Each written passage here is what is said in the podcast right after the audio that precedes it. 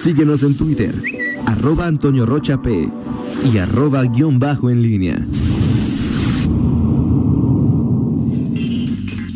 Regresamos, regresamos, son en este momento las eh, 8 de la mañana, 8 de la mañana con 19 minutos. Se encuentra con nosotros y agradecemos mucho su presencia la candidata del PAN a la alcaldía de León, Alejandra Gutiérrez. Candidata Ale, buenos días, gracias por estar con nosotros. Buenos días, Toño, muchas felicidades por tu Gracias. cumpleaños, por tus 15 años. Gracias. Saludos, Rita, Fer y, y Miguel, un abrazote, aunque sea así de lejecitos. Muchas gracias. Gracias. Eh, el tema es, primero, lo que se te ha señalado en las últimas semanas. No has querido debatir de seguridad, no has querido hablar de seguridad, has rechazado hablar de este tema. Fuiste una de las que reventó el foro de- del Observatorio Ciudadano. Todo eso. Todo eso. El tema de, te, molesta que te pregunten del tema de seguridad? ¿Te ¿Cuál es tu postura sobre este tema, A ver, No candidata? me moleste, creo que es, es- es la campaña de los de enfrente. Cada que me han entrevistado, siempre le, he estado aquí contigo. ¿Cuántas veces me has preguntado de seguridad y siempre contesto? Donde me he parado, que me preguntan, contesto. Lo que sí es que no voy a estar dando debates para ahora sí que a gustos ah, personales. Cuando cada que me han preguntado he contestado y he sido bien clara cuáles son las propuestas en materia de seguridad, cuáles son los retos que, que tenemos y nunca le he sacado la, la vuelta. ¿eh? En el debate fue muy claro porque creo que ya era momento de aclarar la situación ahí con, con esa persona. Es decir, eh, nos has hablado de policías, has hablado de- ¿cuáles, ¿cuáles serían tus principales propuestas en el tema de seguridad? Mira, es integral y muchas veces tú me has oído decir que el tema de, la inseguridad lo generan muchos factores y lo mismo para poderlo solucionar se requieren varias acciones. Primero es la prevención. La prevención es bien importante, lo he dicho en todos lados. ¿Cuál es el principal detonador de la violencia en León? Es la venta y el consumo de, de droga. Eso es lo que está generando los homicidios eh, que vemos en la ciudad. Y no nada más aquí en León, en Guanajuato y en todo el, el país, que se ha venido a desbordar en todo el país esa situación. ¿Qué tenemos que hacer? Prevenir con programas inteligentes desde la planeación. Tú sabes que estuve impulsando la ley de prevención social del delito y la violencia que ya está aprobada. Yo quiero que León sea el primerito que cumpla al, al 100% con esta ley y es desde la planeación. Entonces, la planeación de todas las áreas tiene que estar enfocada también a estar generando políticas públicas y acciones para disminuir la violencia y la delincuencia y el consumo de droga, desarrollo social, cultura, deporte, en fin, todas las áreas del municipio pueden incidir a bajar estos índices de violencia y de consumo. Pero luego, por otro lado, porque esto lleva su tiempecito, no es de un día para otro, pasó en Colombia con Mocus, que Mocus se dedicó a eso, y luego entra Peñalosa con mano firme, y aquí les digo que en León no podemos entrar primero una cosa y luego la otra, le tenemos que entrar con las dos cosas al mismo tiempo. Por eso requerimos ahora sí que apretar el paso en la capacitación de los policías. Hoy duran seis meses y luego sí van a, a- a cursos de actualización, pero necesitamos fortalecerlos, necesitamos que su educación sea continua, que sea como las universidades, con diferente currícula, tanto en tema de violencia de género, en investigación de riesgo, en operación, en reacción y que sea, de, insisto, de manera continua desde la cabeza, porque de qué te sirve que sigas eh, capacitando a los operativos si las cabezas y los directivos no se siguen actualizando en la, en la materia. Por otro lado, pues tenemos que apretarle también a mejorar sus condiciones de, de vida, mejor sueldo, sobre todo también generarles mayor, eh, que, que se pongan la camiseta, porque todos los días nos salen a cuidar y lo que necesitamos es que tengan ese sentido de pertenencia. Hay muchísima rotación de, de personal y necesitamos que se nos queden, porque ¿cuánto te sale estarlos Claro. capacitando? Y la otra es la tecnología, es más cámaras, mejor la, la vigilancia de las cámaras y para ello necesitan más policías que salgan a, a reaccionar. ¿Contemplas algún cambio de cambiar al secretario de seguridad y al director de policía? Lo que yo les he venido diciendo es que pasando la campaña se van a revisar todos los perfiles de toda la administración. Resultados, áreas de oportunidad, qué propuestas tienen y hay algo que yo les he dicho en todos lados también. Aquel funcionario que me diga que está al 100 en su área, pues es el primero que se tiene que salir porque ya no va a querer hacer nada mejor. Entonces vamos a revisar de uno por uno. ¿Y aceptarás recomendaciones de- del secretario de seguridad Álvaro Cabeza de Vaca, del gobierno del estado? Yo he escuchado a todo mundo y a veces estoy de acuerdo y a veces no. ¿sí? Yo creo que lo más importante es, es tener oídos para estar escuchando diferentes propuestas, ver, ah, de hecho, casos de éxito. Tengo varios amigos que son de otros estados, que también ya quedé que pasando la campaña vamos a estar visitándolos. eh, Nuevo León, eh, ejemplo Mauricio Vila, que también ya me dijo que allá nos recibe, para buscar casos de éxito, no solamente en México, también en el extranjero, para traer las mejores prácticas aquí. Entonces hay que seguir escuchando viendo qué funciona en otros lados y no cerrarnos a que eh, seguir haciendo las cosas igual. Si queremos hacer las cosas igual, pues vamos a tener los mismos resultados. Casos exitosos. ¿El, el caso de León no es exitoso en materia de seguridad, el de Héctor López Santillana?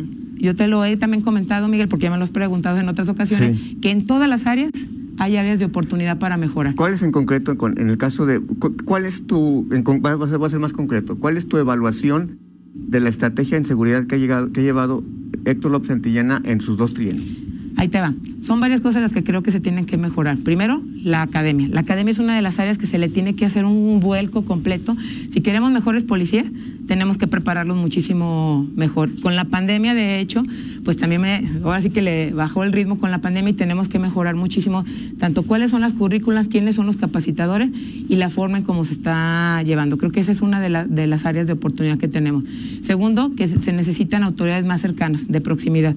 Por eso queremos hacer los consejos, eh, ahora sí que eh, cercanos a la gente, que haya un comité de seguridad donde se gane la confianza del ciudadano, donde conozcan, escuchen y se pueda actuar de manera preventiva.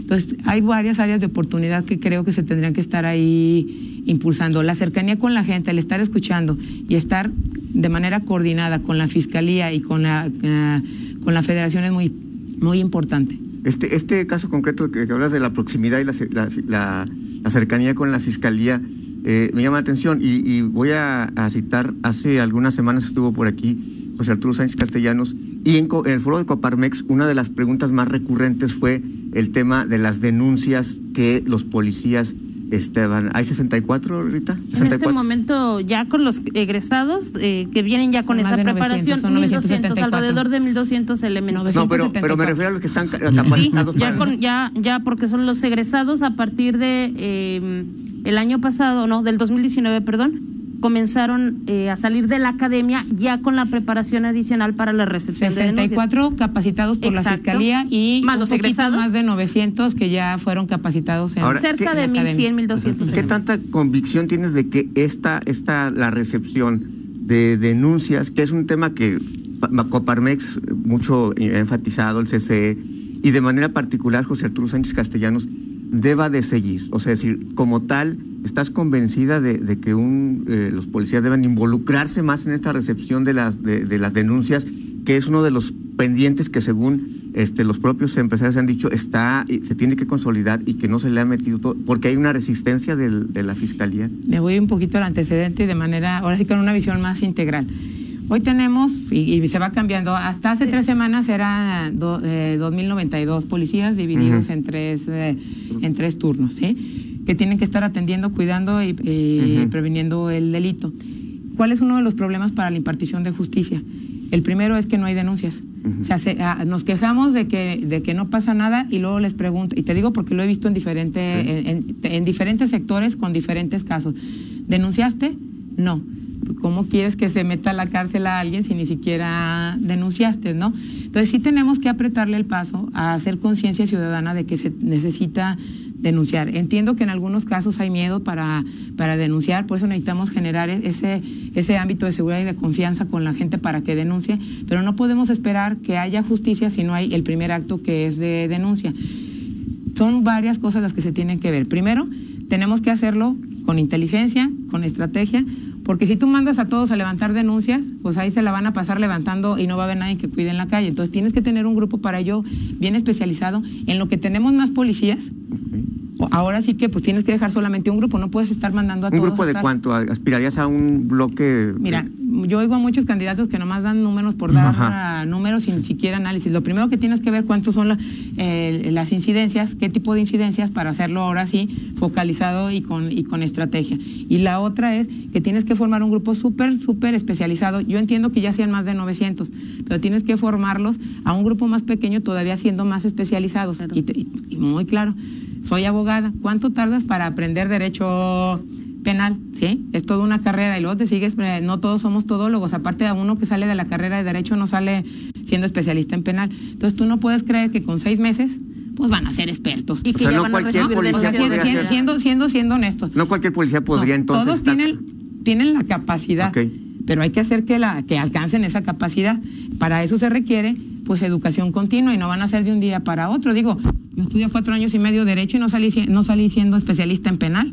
Y eso que estudié diplomados y cursos de Derecho Penal, pero por eso te digo que tenemos que hacerlo con estrategia, viendo cuáles son las incidencias y entonces cuántos policías y, qué capacitación les vas a dar a ellos. Ya tenemos estos que tienen, ahora sí que como la base, el piso, pero tienes que formar un grupo especialista, especializado en, esa, eh, en ese tema para ser más ágiles y más eficientes. Para que vayan al, lugar de los hechos o para que yo vaya con ellos. Por favor, después de una, una pausa, eh, candidata Alejandra Gutiérrez. Regresamos. 8 de la mañana con 32 minutos. Seguimos en esta charla con la candidata del PAN a la alcaldía de León, eh, Alejandra Gutiérrez. Adelante, Rita. Sí, gracias. tengo mm, dos preguntas. Bueno, en León estamos hablando de 1.648 colonias actualmente. O sea, ha crecido de manera impresionante la, ciudad. Eh, más las comunidades rurales, exacto, bien, bien lo acabas de mencionar. sabemos que en una campaña no puede, alcanzas a recorrer todo, Ale, pero ¿qué has encontrado en las calles, en las colonias? ¿Qué es lo que te dicen? Eh, de acuerdo también un poquito contrastando con el gobierno actual que tenemos. O sea, cuando vale del dice soy del PAN y, esta es mi propuesta, ¿qué es lo que te dicen? ¿Qué les faltan las colonias? Mira, no hemos dejado, eh, ahora sí que desde bien temprano hasta muy noche, de lunes a domingo, porque efectivamente son 59 días con, tantas colonias y comunidades rurales es imposible estar yendo a todas. De hecho, vas y te dicen, oye, pero es que yo quiero que vayas a, a mi colonia, véngase a esta que le queda cerquita porque no alcanzamos a ir a todas. Y tratamos de llegar por otros medios, es, a ver, escríbanos, estamos en, en las redes, hay diferentes maneras de estar cercano y el compromiso se está regresando una vez que termine la campaña. Una de las cosas es la cercanía con la gente, el que la sigas escuchando. O sea, que no solamente vayas en campaña a, tener esa cercanía personal con, los ciudadanos y por eso ya anunciamos que independientemente del nombre que en su momento se le dé, se renueva el miércoles ciudadano, porque es de las primeras cosas que te pide la gente. Ahí no tienes que sacar cita, tú estás ahí como, como cabeza de la administración escuchando a todos. ¿Y, ¿Y por qué lo digo que como cabeza escuchando a todos? Porque de repente pasa en todos lados, ¿eh? Que cuando tú ya llegas a cierta posición, el propio equipo solamente quiere que te enteres de lo que ellos quieren. Y los ciudadanos que se quieren quejar, manifestar o que te quieren hacer propuestas, a veces no tienen ese contacto de manera directa y te llega demasiado filtrado, ¿no? Entonces, el miércoles ciudadano te ayuda para eso, para escuchar de viva voz de la persona tanto sus necesidades como quejas, ¿eh? Y poner remedio. A ver, pues aquí se están quejando de tal dependencia, venga de ni aquí lo lo arreglamos, ¿no? Entonces, eso es una de las cosas que siempre piden, la cercanía y el contacto con, sus autoridades. Segundo, el tema de seguridad también ha sido recurrente y ahí creo que, ejemplo, ayer que estuvimos en línea de, fuego, nos ha pasado en la pulga, recorrimos, ya los veía todo el equipo ya, ya bien cansado, pues, hasta que me di cuenta que ya llevábamos casi siete horas caminando, con razón ya los vi medios traqueteados, pero ah, lo que tenemos que hacer ahí es con inteligencia, si ya sabes a qué horas andan los malandros. Si ya sabes eh, qué es lo que están haciendo y cómo operan, pues entonces hay que hacer una estrategia dirigida a ellos los días que se requieren, porque ni siquiera son todos los días, son los días que se, que se ponen en el tianguis. Entonces creo que con la información que se tiene tenemos que generar eh, actuaciones eh, dirigidas a cada uno de este tipo de formas de operar. La tercera cosa que nos han pedido ahorita, y sobre todo pues, con la pandemia, es empleo. O sea, quieren crecer económicamente, mucha gente se quedó sin, sin chamba, andan buscando empleo, mucho joven que recién egresó ahorita con la pandemia y que si la gente que ya tenía chamba se quedó sin chamba, pues imagínate los recién eh, egresados, quieren oportunidades de crecimiento económico. Entonces ahí hay diferentes programas. Y algo que lo dije desde la vez pasada que vine con ustedes, es la cantidad de mujeres que son cabeza de familia y que necesitamos buscar cómo, cómo generar programas para, uh, para coadyuvar con ellas. Y les daba el dato, son 322 mil. Es el 18% de la población de León, no es cosa menor. Y si hoy no las atendemos, vamos a tener un problema muy serio en el futuro. Ya lo estamos viendo ahorita. Tienen niños de, de recién nacidos hasta 7, 8 años y que dicen, ¿no salgo a trabajar? O, o, lo cuido o dónde lo, lo dejo. Y sin estancias infantiles, sin familia a veces que se los cuiden eh, hace unos días nos tocó un caso de, eh, nos platicaban de un niño que ya tenía un síndrome como de animalito porque lo amarraban a la, a la cama, porque la mamá le daba mucho miedo por donde vivía que se saliera a la calle y no tenía con quién dejarlo. Entonces, imagínate que lleguen, eh, que, las mujeres lleguen a, a, eso para llevarles de comer, pero que tengan en esa condición a su hijo. Entonces, es una tarea que tenemos que buscar de manera coordinada cómo la vamos a atender. De lo que te preguntaba antes de ir a la pausa, es decir, las denuncias eh, que, que, que, recibiría la policía es en el lugar de los hechos si me atracan, y espero que no, pero en aquí afuera, viene la policía aquí o yo tengo que ir a algún lugar. Ahorita está, ahorita el policía nos lleva a la estación. A la estación. ¿Cómo sería el, modelo que tienes visualizado, Ale? Mira, lo, lo, que queremos es que en algún momento sí se llegue que sea en el lugar de los hechos. Yo creo que eso es lo ideal. Pero tenemos que dar varios pasos para llegar a eso y hacerlo con inteligencia, insisto. Tú no puedes dedicar casi todos tus policías a estar haciendo eso que tarden seis horas o, cinco horas cuando también tienen que cuidar a la ciudadanía. Entonces creo que con los elementos que se tengan y conforme se vaya creciendo el número de elementos, tienes que empezar a destinar policías para ello. Tú no puedes llegar de un momento a otro a hacerlo así porque entonces vas a tronar la vigilancia y la prevención del delito por el número de elementos que hoy se tienen y el tamaño de la ciudad. Imagínate, 2092 para cuidar a 1.721.000 habitantes de León. Entonces tienes que ir poco a poco estar haciendo eso con, con inteligencia, ¿eh? porque si no vas a tronar por quedar bien. este, sí. En el, perdón, un tema también muy relevante es el transporte público. Actualmente, tú, bueno, primero, ¿has utilizado o no el transporte público? Y segundo, ¿consideras que es un servicio bueno? ¿Qué le hace falta? Mira, sí lo he utilizado muchas veces. De hecho, mañana también me toca, si gustas, ahí los, los invito. Diferente, no, es que he estado en diferentes rutas, urbanas, ¿Pero ahorita en campaña nada más? O? No, no, no. De, de hecho, desde antes los he utilizado. O sea, no, no es ni la última ni la primera vez que lo que lo utilice. O sea, siendo funcionaria lo utilicé, siendo diputada también lo, lo utilicé y es donde te das cuenta realmente de qué se requiere. Tengo ya meses yéndome a diferentes colonias, trasladándome con la gente, desde bien temprano, a veces pobres criaturas, porque pues desde las seis les caigo en su casa para alcanzar a llegar a su trabajo. no, pues hay que, es que la única forma de que realmente sabes de, de ahora sí vivencialmente qué es lo que está pasando la gente. Gente que vive en brisas del campestre, que trabaja hasta el sur, hace más de dos horas. ¿sí? Imagínate dos horas de allá a su trabajo y luego de la salida, porque a veces me voy a hacer campaña, regreso y nos vamos eh, de regreso, son otras dos horas. Entonces son cuatro horas de su calidad de vida. Yo les he dicho, quítenle cuatro horas a su agenda para que vean lo que, lo que es. Llegan cansados, traqueteados, de genio a su casa y todavía tienen que hacer labores en su casa. Es calidad de vida. Si realmente queremos dar mejor calidad a la gente, una de las cosas que tenemos que buscar soluciones es el transporte hay mucha gente, de, y, te digo porque lo oigo todos los días, que se mueve de polo a polo todos los días de la ciudad porque no tiene su trabajo cerca, que también es otra cosa que tenemos que estar revisando. Pero entonces, si tú tienes rutas, sobre todo en la periferia, que le den la vuelta, ya, ya tenemos un estudio, mínimo, mínimo, le cortas 30 minutos a su 30, ya es una hora, ¿sí? Es una hora que puedes utilizar para otra, para otra cosa, sin necesidad de estar entrando a las centrales de, de transferencia, sino que solamente le esté dando vueltas con menos paradas. Una circunvalación, ¿no? que era? Generar nuevas rutas. Ah, yo me acuerdo de la circunvalación. Sí, sí, claro, la, la 8, la Esa te llevaba a la Salle también. Sí. Alejandra, eh, preguntarte. Yo me iba en camión a la, a la uni. Ah, bueno. y eran otras condiciones, ¿eh? porque ibas, hasta con, ibas hasta con el pie afuera de la 4 y de la 8, de la 14. De Uno de tu lema de, de campaña o el jingle de campaña dice ya viene la alegría, ya viene la esperanza.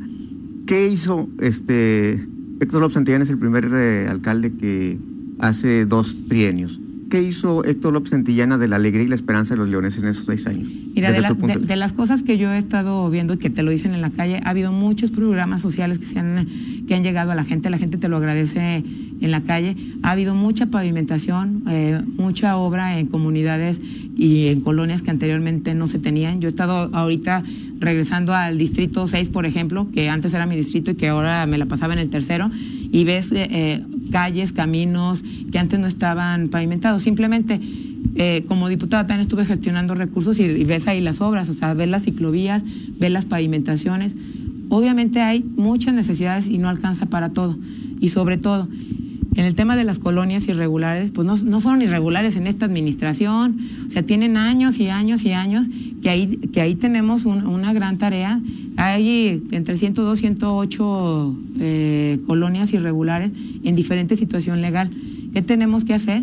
Pues coadyuvar para regularizarlas, para luego llevar los servicios, pero lo más importante es qué vamos a hacer con políticas públicas para generar opciones de vivienda económica para aquellas personas que no tienen acceso a, una, a una casa de las que hoy están en el mercado. Me daban el dato hace tres semanas que tenemos un déficit de vivienda económica y, y vivienda social de más de 7 mil al año.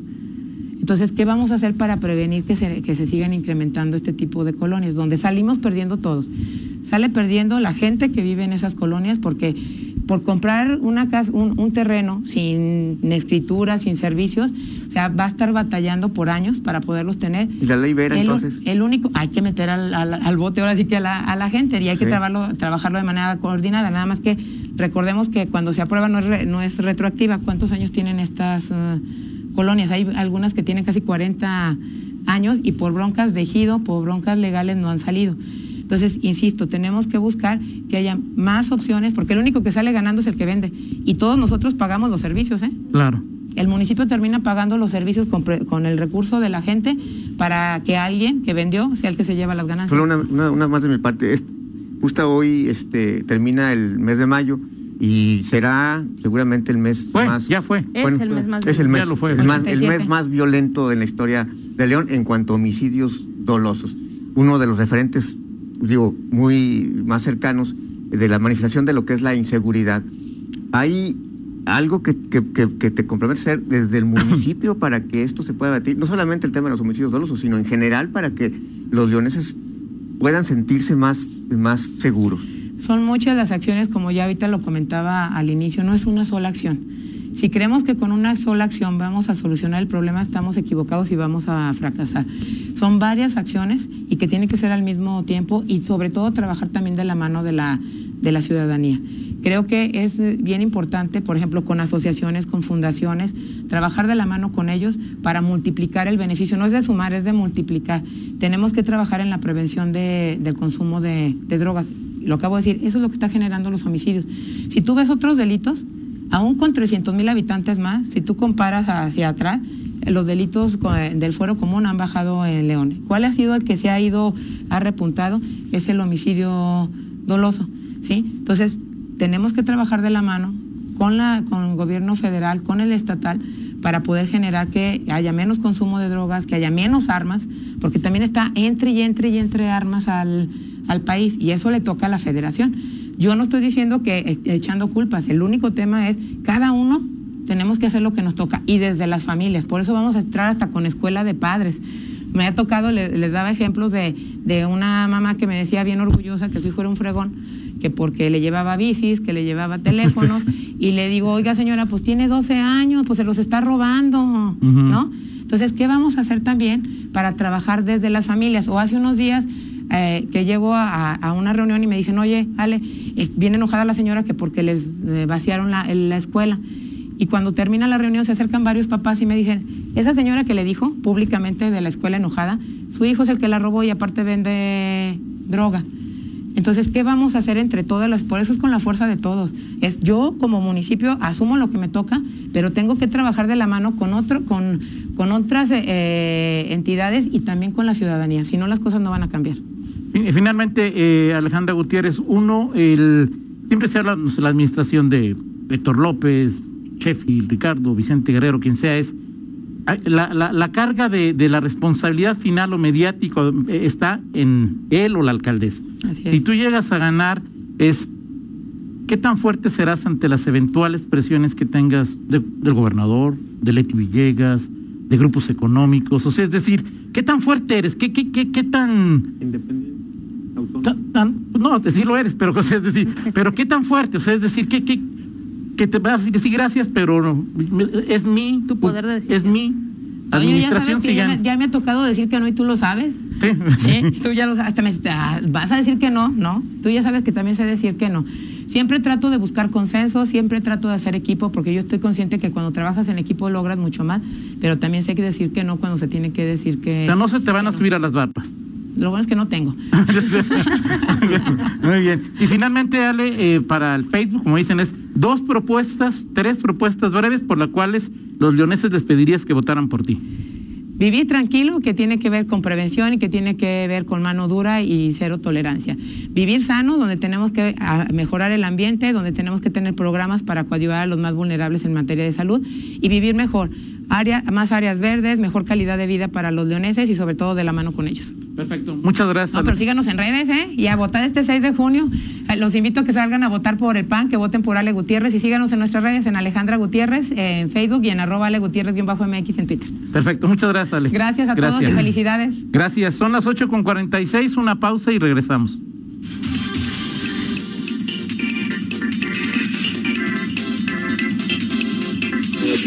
Contáctanos en línea promomedios arroba gmail.com.